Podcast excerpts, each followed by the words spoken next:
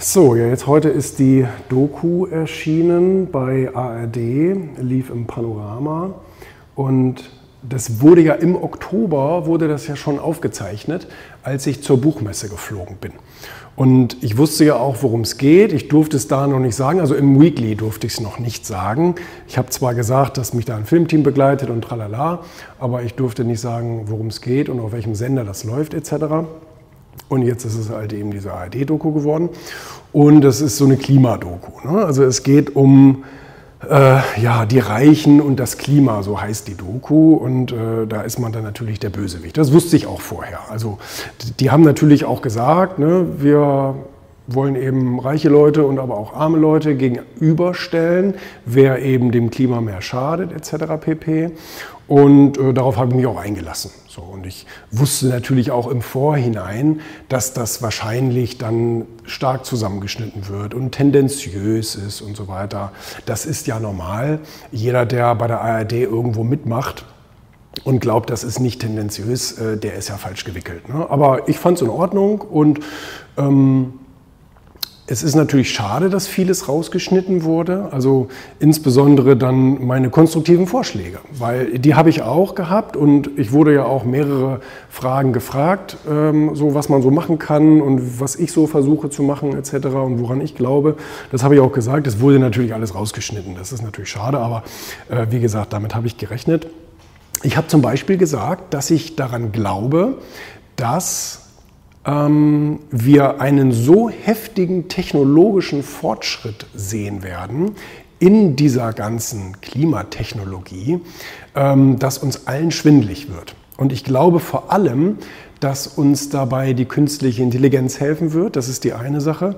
Und eben diese ganzen Forschungen. Also ich habe ein, hab ein Problem und das habe ich auch in der Doku gesagt, aber das wurde nicht in der Doku gesendet, sagen wir mal so. Also ich habe es dem Filmteam erklärt in dem Interview. Ähm, die haben ja auch das Ganze mit der Buchmesse im Anschluss und so, das haben die ja alles rausgeschnitten, haben sie gar nicht drin gelassen. Ähm, und ähm, ich habe denen zum Beispiel ähm, erklärt, dass ich es schade finde, dass es SAF-Fuels zum Beispiel jetzt seit gefühlten zehn Jahren gibt. Ich weiß nicht, ob es zehn Jahre sind oder acht Jahre oder so ähnlich. Ähm, das sind nachhaltige Kerosinkraftstoffe. Und ähm, weil es nicht gefördert wurde, weil es nicht gewollt war, weil es keine, ähm, keine, keine wirklichen Anreize vom zum Beispiel Staat dafür gab, ist es heute, bis heute noch so ultimativ teuer, das Zeug, dass eigentlich kaum ein Flugzeug diese nachhaltigen Kraftstoffe, obwohl es sie schon gibt und obwohl sie auch an einigen Airports schon verfügbar sind, ähm, dass man die nicht tanken kann zum Teil sogar nicht darf. Also das heißt, es gibt sogar Vorschriften, wie viel man davon tanken darf und ähm, beziehungsweise beimischen darf. Und das finde ich, alles, finde ich alles sehr, sehr schade. Und jetzt auf einmal schreien sie alle, der Habeck, der ist ja auch in der Doku, guck mal, das war übrigens alles ich, das ist alles meine Schuld. Ähm, ähm, dass, dass sie dann jammern von wegen, ja Mensch, äh, die Reichen sind die Bösen. Ähm, ich glaube sogar das Gegenteil. Also gerade in der Privatjet-Industrie ist es ja nun mal so, dass dort die Innovationen überhaupt stattfinden. Und ich glaube, auch das wird sehr, sehr gut unter den Teppich gekehrt. Ich lese so aus Interesse auch viele Flugzeitschriften etc. Und ähm, sehe dort immer wieder die tollen Innovationen, die eben diese Privatfliegerei hervorbringt, nämlich eben mit elektrischen Flugzeugen. Da hat jetzt ein Privatjetbetreiber sogar, ich glaube, 30 oder 50 Stück vorbestellt, elektrisch fliegende Privatjets. Und dann gibt es eben diese SAF-Fuels und so weiter, die aber eben immer noch wenig zum Einsatz kommen, weil sie nicht gefördert wurden. Die einzigen, die sich das leisten können, sind teilweise Privatjets, ähm, die dann das teure Zeug einfach tanken.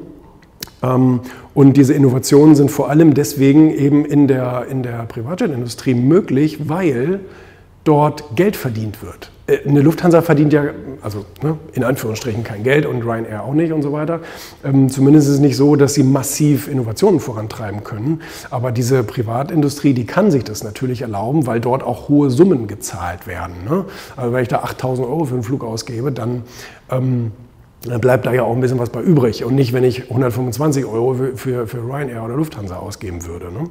Und von daher, ähm, ja gut, es ist schade, dass dieser Teil in so einer Doku komplett wegfällt, also leider komplett wegfällt. Es wurde überhaupt nichts berichtet darüber, ähm, was auch positiv zu bemerken ist. Und ich habe auch mit denen, wie gesagt, äh, minutenlang darüber gesprochen. Was diese Industrie alles so tut, etc. Und ich glaube, das Gleiche gilt für Automobilverkehr und für viele, viele Dinge, wo einfach äh, Filtertechniken, jetzt gibt es diese CO2-Ansaugtechniken und so weiter. Nur es muss halt massiv Geld da reingepumpt werden, damit sich diese Sache entwickeln kann, weil Entwicklung ist erstmal teuer. Ja, das wissen wir ja nun auch hier schon von, von dieser ganzen Impfstoffindustrie und was weiß ich dann was. Am Anfang kostet es halt Milliarden, über Milliarden, irgendwas zu entwickeln. Und irgendwann wird es dann halt so markttauglich. Und mit dem Computer war es genauso, mit dem Handy war es genauso, mit allem war es genauso. Am Anfang braucht es eben viel Geld für Innovation und Forschung und ähm, am Ende geht es dann, ähm, dann günstig. So. Aber ich glaube, wir werden da einen Quantensprung sehen, alleine weil eben diese Thematik so hochkocht und jeder will was tun und, und alle wollen so Lösungen haben und so weiter. Dann müssen sie jetzt natürlich auch die Lösungen bezahlen. Und dann, dann muss es da vorangehen. Und gut, da hat die Doku jetzt leider nicht beigeholfen, äh, das so ein bisschen zu, zu, zu erklären und zu propagieren. Aber ähm, es wird trotzdem passieren. Natürlich, es wird trotzdem passieren. Innovation ist so unser, unser Natur, unser Naturell, ja, dass es immer weiter vorangeht und immer höher, immer schneller und immer weiter. Und ich glaube, das ist auch eine gute Sache, weil sonst würden wir alle immer noch mit Kohle heizen und, ähm, und mit der Eisenbahn mit Rauch äh, fahren, wenn es keine Innovation gegeben hätte. Ja, und von daher, naja, dann, äh, dann, dann ist die auch rausgekommen. So lange gedauert, ne? muss man sich echt mal überlegen. Oktober bis jetzt, Wahnsinn.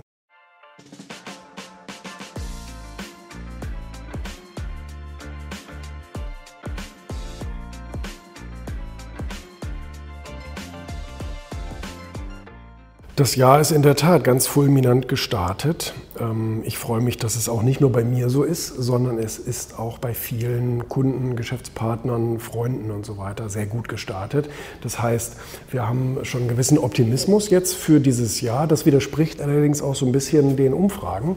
Wenn man die Geschlef Geschlechts Geschäftsklimaindexe so liest, dann sind die eher negativ. Das heißt, Manager, Geschäftsführer gehen eher davon aus, dass es ein schlechtes Jahr ist. Gut, jetzt muss man natürlich sagen, das ist natürlich in einen Topf geworfen, sowohl produzierendes Gewerbe als auch Dienstleistungsgewerbe etc. Ich glaube schon, dass es im produzierenden Gewerbe auch einiges an Herausforderungen gibt und geben wird. Ähm, Energiepreise, Lieferketten und so weiter. Es beruhigt sich zwar wieder ein bisschen, aber es ist natürlich immer noch eine angespannte Situation. Und gerade bei der Preisfest- oder Preisfestlegung ähm, hast du ja heute oft Preise, die vor ein paar Wochen oder Monaten schon festgelegt wurden und dann, und dann faktoriert wurden. Äh, deswegen ist das sozusagen so ein Verzögerungseffekt. Ne? Ich glaube, viele, auch vielleicht viele Produzenten werden sozusagen so in den nächsten Monaten erst so ein bisschen Entspannung erleben.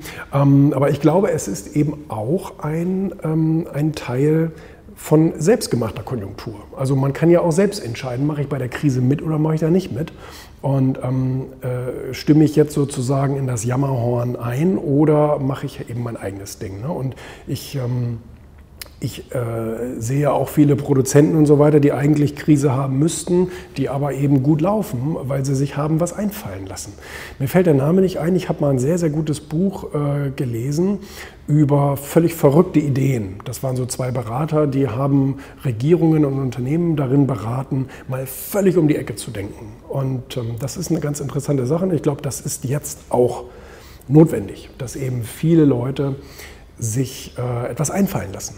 Und ich meine, der Mittelhoff hat es bei uns jetzt auf dem letzten Forum in Hamburg gesagt.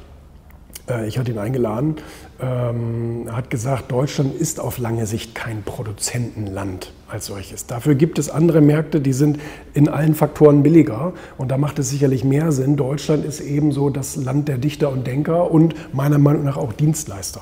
Weil gerade die, mit denen ich spreche, wo sie sagen, das Jahr ist richtig geil gestartet ähm, und da zähle ich mich auch zu, sind eher aus dem Dienstleistungssektor. Wir haben zwar jetzt auch als Verlag einen gewissen produzierenden Anteil eben mit Druckerei, also mit, mit, mit Druckerzeugnissen und LKWs, die da durch die Gegend geschickt werden, um diese blöden Druckerzeugnisse an irgendwelche Kioske zu bringen. Bin ich auch kein großer Fan von, aber es gehört irgendwie mit zum Spiel. Ähm, wir haben uns aber trotzdem sehr, sehr, sehr, sehr, sehr, sehr digital aufgestellt in den letzten 10, 11, 12 Jahren. Und ähm, ja, von daher glaube ich, man muss da auch so ein bisschen äh, sich dann sein eigenes Spielfeld bereiten und sagen, nö, bei dem Scheiß meine ich mit, ich mache lieber bei den guten Sachen mit, die die laufen, die die Zukunft haben etc. Und ich glaube, das ist jetzt Phase, das ist jetzt angesagt.